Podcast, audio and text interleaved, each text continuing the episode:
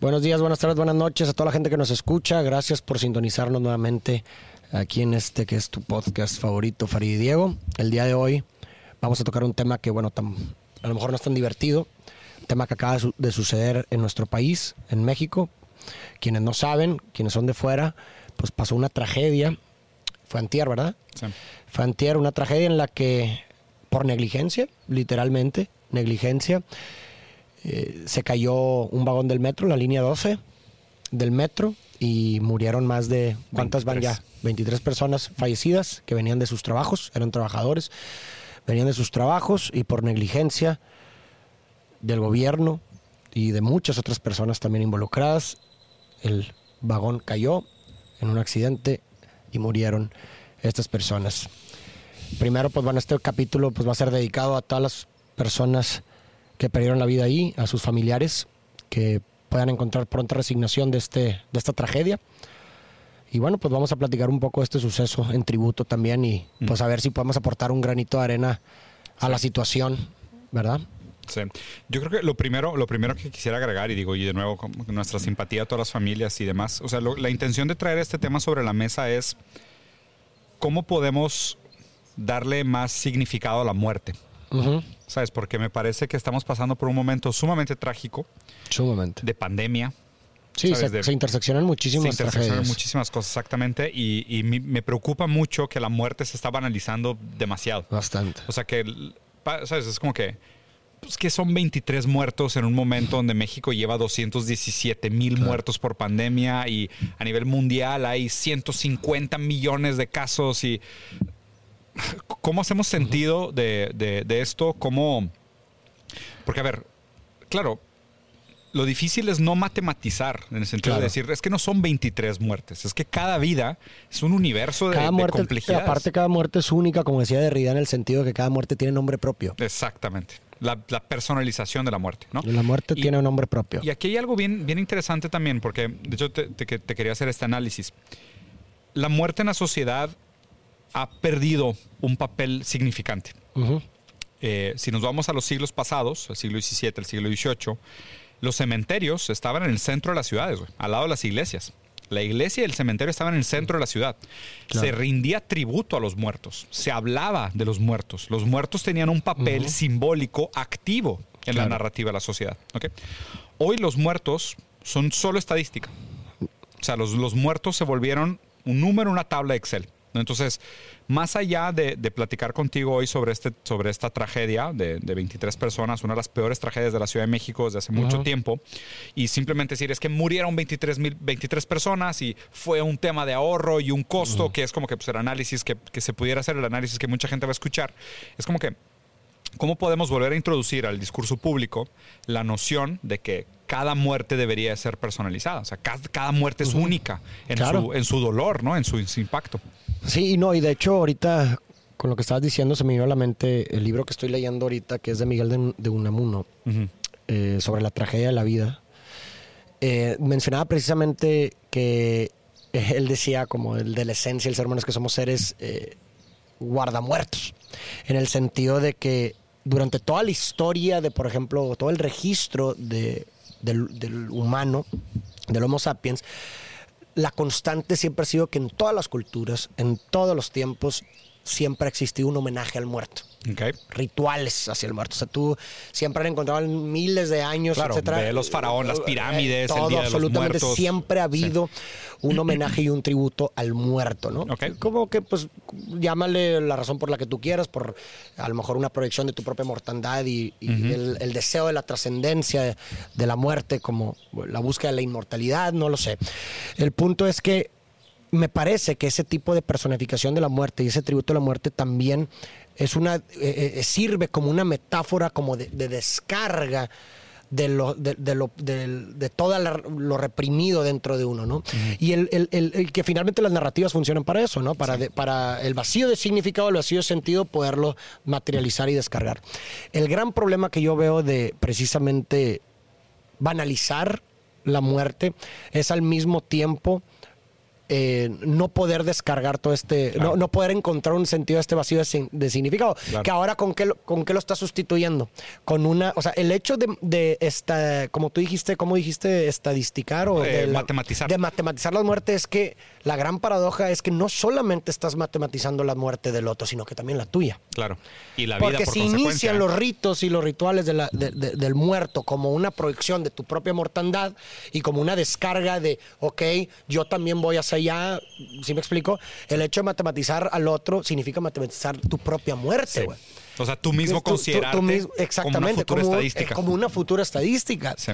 Y eso, eh, digo, en, en mi percepción pudiera eh, al mismo tiempo crear un vacío de sentido a tu propia vida, güey. Terrible, pero Terrible, terrible. terrible, Y, y ahora y hablemos y ahora hablemos del caso por caso, porque digo, o sea, está bien interesante el análisis y quiero regresar al tema del metro, pero sin perder la oportunidad de hacer el comentario de a ver.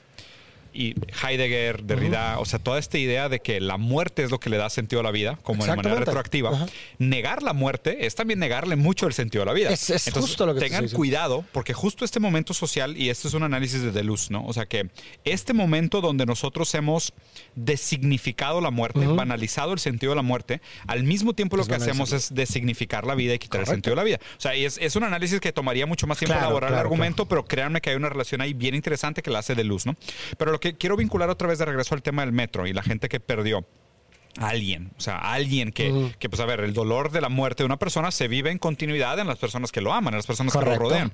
Imagínate qué difícil tener que sufrir la pérdida de una persona amada, siendo que nadie le reconoce esa pérdida. Nadie le da ese lugar no, a ese dolor. no puede haber un inicio de proceso de duelo. Qué sin eso. difícil, güey, que tú digas de que, güey, es que mi hijo no volvió del metro y todo el mundo diga, no, sí, corruptos, 23 personas y Sí. la estadística y si le hubieran metido otros 5 millones de el- pesas. Y tú, cabrón, es que yo nada más necesito que alguien, por favor, me reconozca que yo perdí a Que mi hijo, mi lugar. que me dé el lugar de mi sufrimiento, de que yo perdí a una persona sumamente importante y que ustedes que están platicando de políticas y números, indicadores y estadísticas Y probabilidades, me vale un kilo de madre, güey. Yo, yo lo que quiero hablar es de la persona amada que perdí, güey. ¿Sabes? O sea, qué difícil tener que jugar al mismo tiempo esta idea globalista social de que tantas cosas están sucediendo y hay tanto dolor y tanto sufrimiento matemático que no nos cabe a menos de que lo metamos en estadística y a la vez lo que individualmente necesitamos es que se personalice ese dolor. Claro. O sea, que esa muerte tenga rostro, nombre, apellido, edad,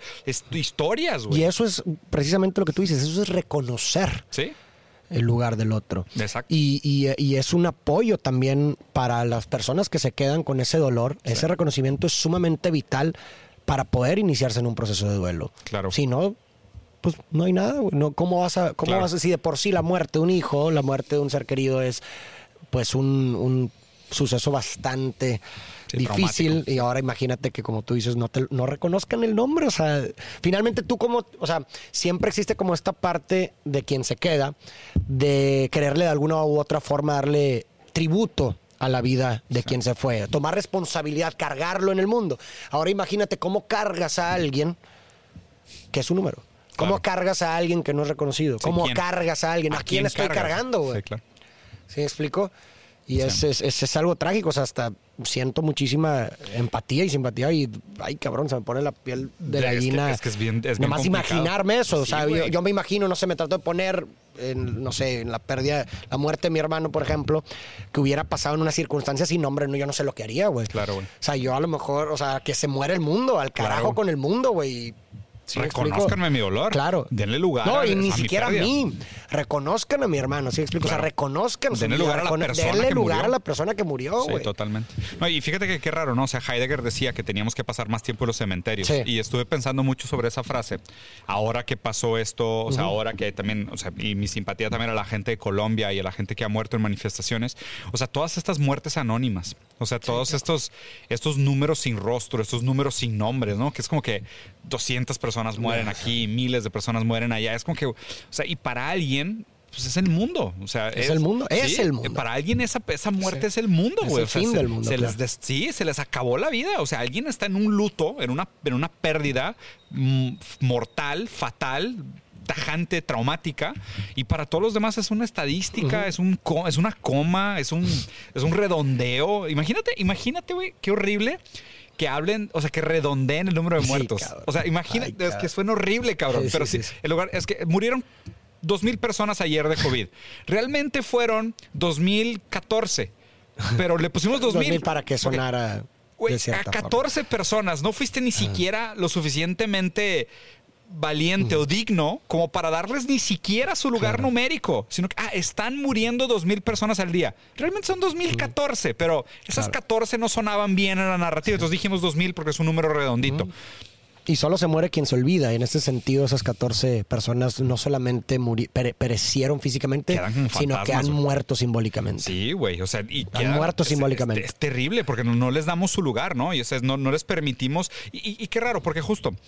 Y México es una cultura que tiene una afinidad muy grande con la muerte. Por supuesto. O sea, hay una Tradicionalmente, Tradicionalmente México es un país que le da lugar a la muerte, ¿no? Como los egipcios, como los japoneses. Claro, o sea, el 2 de noviembre. El 2 de noviembre, el Día de los Muertos. O sea, hay algo muy interesante ahí. Y qué feo que perdamos eso, güey. Sí. O sea, qué feo perder eso. O sea, si algo me quedó de la, de la, de la película de Coco, güey, que es una chulada de movie. o sea, la- realmente la única muerte real o la muerte real es cuando alguien te olvida. Cuando Exacto. pasas a la historia. La muerte definitiva, Y la ya muerte nadie simbólica. te nombra, ya no importas para nadie. Y aquí lo que estamos haciendo es, no, no, no, como que es tan importante la productividad y la eficiencia que es, o sea, y, y justo esta frase la, la escribí ayer. En una sociedad donde la única lógica es la lógica productiva, la muerte no vale nada. O sea, porque a partir del momento que te mueres, dejas de ser. O sea, desapareces completamente la lógica productiva. Es hazte para allá, eres derecho, desecho biológico, güey. ¿Sabes? Sí. Y qué feo, porque pues justo, o sea, es que eso no es la gente, eso no es la persona. Tú vives aún después de la muerte a través A del través del impacto que tuviste en los demás, en el otro, en las historias que se cuenta de ti, en tu impacto en la sociedad. Y qué feo que en la lógica productiva, como que eres un capital humano, eres una maquinaria y solo tienes valor hasta que produces. En el momento que dejas de producir, y qué feo, porque también me hace pensar que hay mucha gente que está muerta en vida. Claro. Porque ya no eres productivo. Sí, sí, sí. Entonces ya ni si- eres, eres otra estadística. Eres Eres, otra estadística. eres la mano de obra muerta, güey. ¿Sabes? Es como que, que- o sea, qué, qué mal, claro. güey. O sea, ¿qué pudiéramos hacer para reivindicar está- la significación de la muerte en la, en la actualidad y no dejar que, que pase tantas tragedias de este tipo individuales y, y también comunitarias y que tan rápido se quieran olvidar, güey? Pues es una gran pregunta. O sea, creo que definitivamente, digo, te iba a decir ahorita la, la respuesta de Heidegger, ¿no? Pasar ¿Cómo? más tiempo en los cementerios, Sí, ¿verdad? Pero es que, por ejemplo, no, no- y a ver, no se me hace mal. Imagínate decir de que, ¿sabes qué? Está bien, tales gobernantes, tales constructores, eh, desarrolladores y tal cual son los involucrados en ese sentido. Que, que tengan que ir al velorio, güey. Sí. O sea, llévalos al velorio, que en cada, de cada uno, no, no, y no todos juntos para que sea más conveniente. Ah, Sí. la logística, el tiempo. No, dude. Hay, hay algo por qué hacemos luto y por qué hacemos velorios. Por supuesto. O sea, es un acto simbólico que tiene todo un significado familiar de vamos a llorar y vamos a juntarnos Claro. y reconocer nuestro dolor y vernos la cara. Vato, si fue tu culpa, párate ahí, güey. Párate, Ve a los claro. 23 velorios, párate enfrente de la familia y reconóceles, güey, que ahorraste 5 millones de pesos, güey, por no darle mantenimiento a las vigas y tú como desarrollador o constructor usaste el cemento más barato que no, so- que no estaba aprobado para sobrevivir los sismos, pero mínimo párate enfrente de las 23 familias y reconóceles de que, oiga, señora, pues digo, siento mucho que maté a su hijo, pero en su momento hacía sentido en la corrida de Excel. ¿Sabes? Es como que mini- mínimo ten esa, o sea, ¿podríamos Sí, claro. hacer eso? O sea, no, no sé, güey, no, no sé si estoy exagerando también, pero mínimo obligarlos a confrontar la- la- el dolor El que dolor, causa claro. una, una muerte. Deja tú las 23, una muerte, güey. Sí, ¿no? Digo, a ver, yo te apoyo. Hay que hacer un movimiento para que mandemos a todas las personas responsables al velorio de todas estas Esta- personas. Estaría muy Estaría bien, cool, güey. No, digo, me parece casi Sí, imposible es un que lo tópico, haga, ¿verdad? pero, me encantaría pero decir es una que, buena, sí, claro. Sí, no, por no. lo menos la, por lo menos la presión, güey. O sea, ya que no vayan, güey, pero por lo menos Claro. que se le meta en sus cabezas a Sí. estas personas esa contemplación de, Güey, porque el hecho de que metas la presión eh, sucede la imaginación. o Ah, sea, lo, se lo- lo actúa. lo, lo vas, a, actúa. lo vas a imaginar, güey. Te vas a imaginar a ti yendo al velorio y por eso mismo vas a, por eso mismo vas a decidir no ir. Sí. Porque proyectas lo que pasaría y no quisieras enfrentarlo. Entonces por eso decidirías Sí. no ir. Pero por lo menos se te puso en tu cabeza, güey. Sí, y vas, y vas a actuar en tu En tu cabeza. cabeza vas ¿Qué a actuar, me güey. preguntaría la mamá del niño muerto? ¿Qué me preguntaría la esposa del, del, esposo muerto? Sí, y eso podría ser una- un buen tipo de reflexión para que la Claro, gente entienda. Es, y, y- y- y es lo raro. Fíjate cómo sistemáticamente parece que el esquema está armado para deslindarse de responsabilidades. Claro, güey. Porque es como que, oye, ¿a quién le echas la culpa de esta negligencia? O sea, no puedes encontrar un Claro, culpado. tan- ¿sabes? tangiblemente. No se puede. Es como que, oye, pues alguien, claro. alguien ahorró aquí 20 pesos y otro ahorró 50 pesos allá y otro un millón aquí y el otro se ganchó 10% de comisión y el otro aprobó sin revisar y el otro contrató a un ingeniero recién graduado que no hizo bien los cálculos y, y entre todos y se divide la negligencia y se diluye y dices, hay 100 personas, 1% responsable de la muerte. Y, y, o sea, ¿y a quién le echas la culpa? O sea, ¿Y, y quién, quién se queda con la carga? ¿Van los 100 al velorio a confrontarse a la familia? Pues yo creo que ahí finalmente la culpa, podemos eh, decir que es, es de todo el enjambre, es de toda la Claro. telaraña, es de todo el sistema, porque a ver, seamos honestos, y todos lo sabemos, no es nada nuevo. Así se maneja este país. Exactamente. Todos los proyectos Y se manejan de la misma ¿eh? forma, y todos los países. Entonces, pues dice, ok, a lo mejor es difícil de individualizar la culpa, pero podemos decir que la culpa es de nuestro sistema podrido, de toda la gente, eh, todo el enjambre Sí. que está podrido en ese sentido y que así toma las decisiones de todo lo que hemos hecho Claro. y que de pronto te suceden este tipo de cosas, pero esa es la culpa, esa es la, eh, es Sí. por eso suceden. Completamente de acuerdo. Completamente Ahora la pregunta sería, bueno, ¿cómo cambia puta, güey? Si tuviéramos la respuesta de cómo cambiar ese pedo, güey, Ya ya en estaríamos en eso, güey. Y justo, y aquí ahí, y lo- los voy a consolar con una frase muy bonita que acabo de leer de Deluz, que de hecho me hace que tengo foto, güey. Vamos a ver si, si no necesito inventar y mejor puedo leer, porque siempre es mejor. ¿Dónde está? Aquí está, esta frase. La voy a leer en inglés y ahorita la traducimos. There is no need to ask which is the toughest or most tolerable regime. For it, for it, for it is within each of them that liberating and enslaving forces confront one another. There is no need to fear or hope, but only to develop new weapons. Entonces es, no hay necesidad de preguntarnos cuál es el régimen más o menos duro o difícil, porque dentro de cada uno de ellos hay fuerzas liberadoras y esclavizantes que chocan entre ellas. No hay necesidad de tener ni miedo, pero tampoco esperanza. Lo único que necesitamos hacer es desarrollar nuevas armas. Esto lo dijo De Luz, que ahorita también es de mis pensadores favoritos.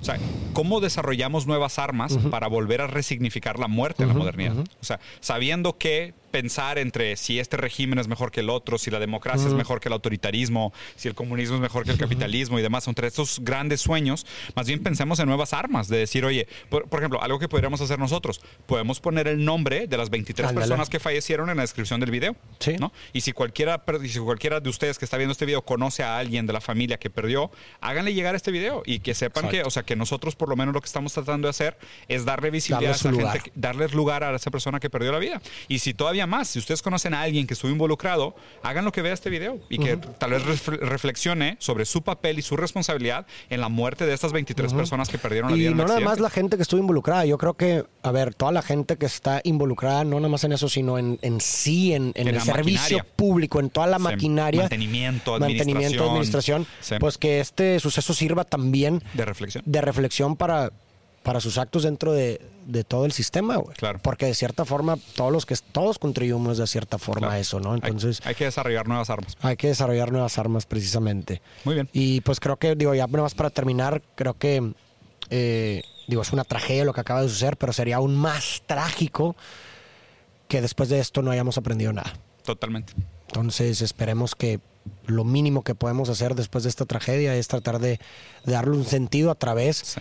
De que no se vuelvan a repetir este tipo de cosas y que mejoremos nuestra, Sí. nu- nu- nuestra posición y nuestra... ¿Sabes lo que me preocupa mucho? Que, por ejemplo, lo que estamos viendo ahorita son, son cosas que fueron construidas en el 2017, en el 2018, por gestiones administrativas de todavía años más anteriores, por una ideología que tiene casi dos siglos, ¿sabes? Por ejemplo, no sé si viste, pero también hubo hace poco un choque entre dos aviones en medio del aire. No me enteré. Por algo que, algo que es muy raro que pase. Sí, no. pues, Pero pues obviamente también habla de negligencia, ¿no? Y si- Claro, y si te claro. pusieras a, pensar de que cuántas vidas humanas nos están costando estos ahorros, estas eficiencias, estas corrupciones, estos esquemas, esta maquinaria sin rostro, sin responsabilidad, lo que me preocupa, ¿sabes qué es? Va a haber una cascada de estos accidentes. Va a haber una cascada de estos accidentes que, cuya responsabilidad se arrastra décadas al pasado.